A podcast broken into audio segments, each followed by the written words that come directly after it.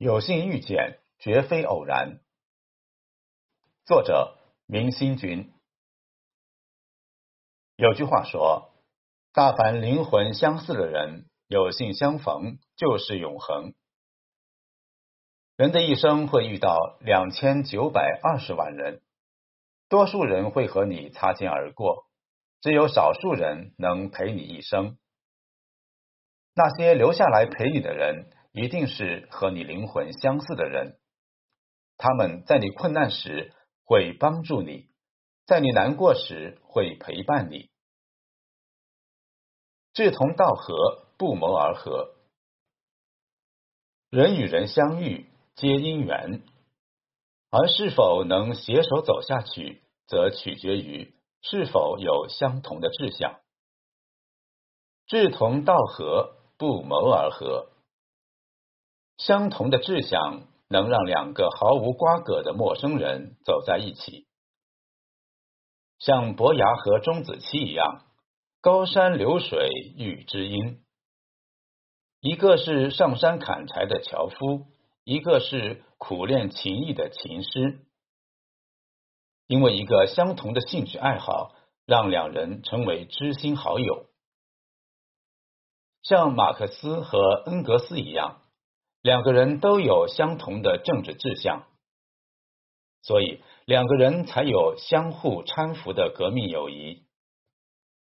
相同的志向让彼此有聊不完的话题，才有了解彼此的机会。《论语》说：“道不同，不相为谋。”志向不同的人，再深的缘分也不能相伴永久。喜欢清静的人很难和喜欢嘈杂的人走在一起，积极进取的人很难和不思进取的人走在一起。鹰有鹰的志向，雀有雀的欢喜，两者注定流连在不同的高空。正所谓物以类聚，人以群分，人有不同的类型，也有不同的圈子。你是什么样的人，就会遇到什么样的人。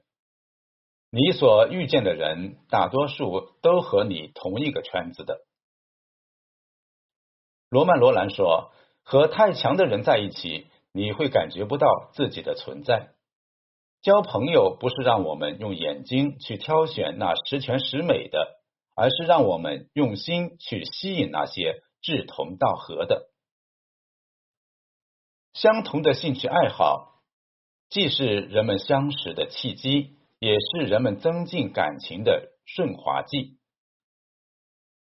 所以，有相同志向的人会相互吸引，会在某一天不期而遇。懂你的人知你冷暖。曾看过这样一句话：快乐分享错了人，就成了显摆。难过分享错了人，就成了矫情。因为不懂你，所以曲解你。和不懂自己的人说再多，也换不来一句关心。张爱玲说：“因为相知，所以懂得；因为懂得，所以慈悲。懂你的人，愿意理解你，考虑你的处境和感受。”像钱钟书和杨绛就是两个互相懂得的人。初识时，耿直的钱钟书说：“我没有订婚。”杨绛没有嫌弃，而是毫不犹豫接上说：“我没有男朋友。”在他们结婚后，钱钟书是一个醉心于文字的书呆子，没有任何生活常识。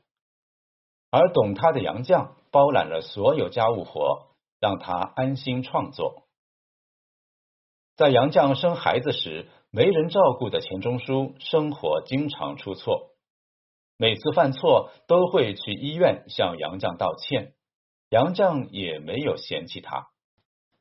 他知道钱钟书有一颗童心，在很多方面都很任性，他也尽最大努力。去保持他的这颗同志之心，成全他，让他做自己。钱钟书也心疼妻子为自己付出，他每天都提前起床为杨绛准备爱心早餐，一直到老。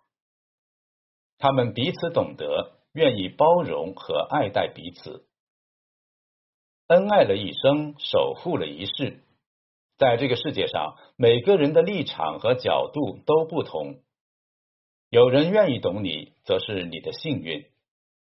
有句话说：“总有灵魂相近的人，说了自己想说的话。”因为懂你，所以默契。和懂自己的人在一起，即使无言，彼此也心照不宣。在你很累时，他会体谅你；在你很烦时，他会倾听你，相互懂得，何其有幸！若不珍惜，岂不遗憾？灵魂相似，终会相逢。行走人世间，一个人的德行就是他的灵魂。人的灵魂有肮脏、干净之分。林徽因曾说过。只有心灵相通的人，才有共鸣看人世间的潮起潮落；只有灵魂相近的人，才能看到彼此内心深藏的美丽。能走在一起的人，都是灵魂相近的，有着相互吸引的品行，所以才会相逢。看过这样一个故事，在古代有个德高望重的将军发布诏令。在全国寻找有才华的谋士，许多谋士从各地赶来，都希望自己能被将军纳入门下。经过层层筛选，留下了最后两个谋士，一个姓张，一个姓李。两人都熟读兵法，十分有才华，让将军很难抉择。于是将军让副将假装在后门和敌军做情报交易，故意让他们两人撞见。然后副将再用五百两银子分别去贿赂两人。张谋士和李谋士都收下了银两，但两人的做法不一样。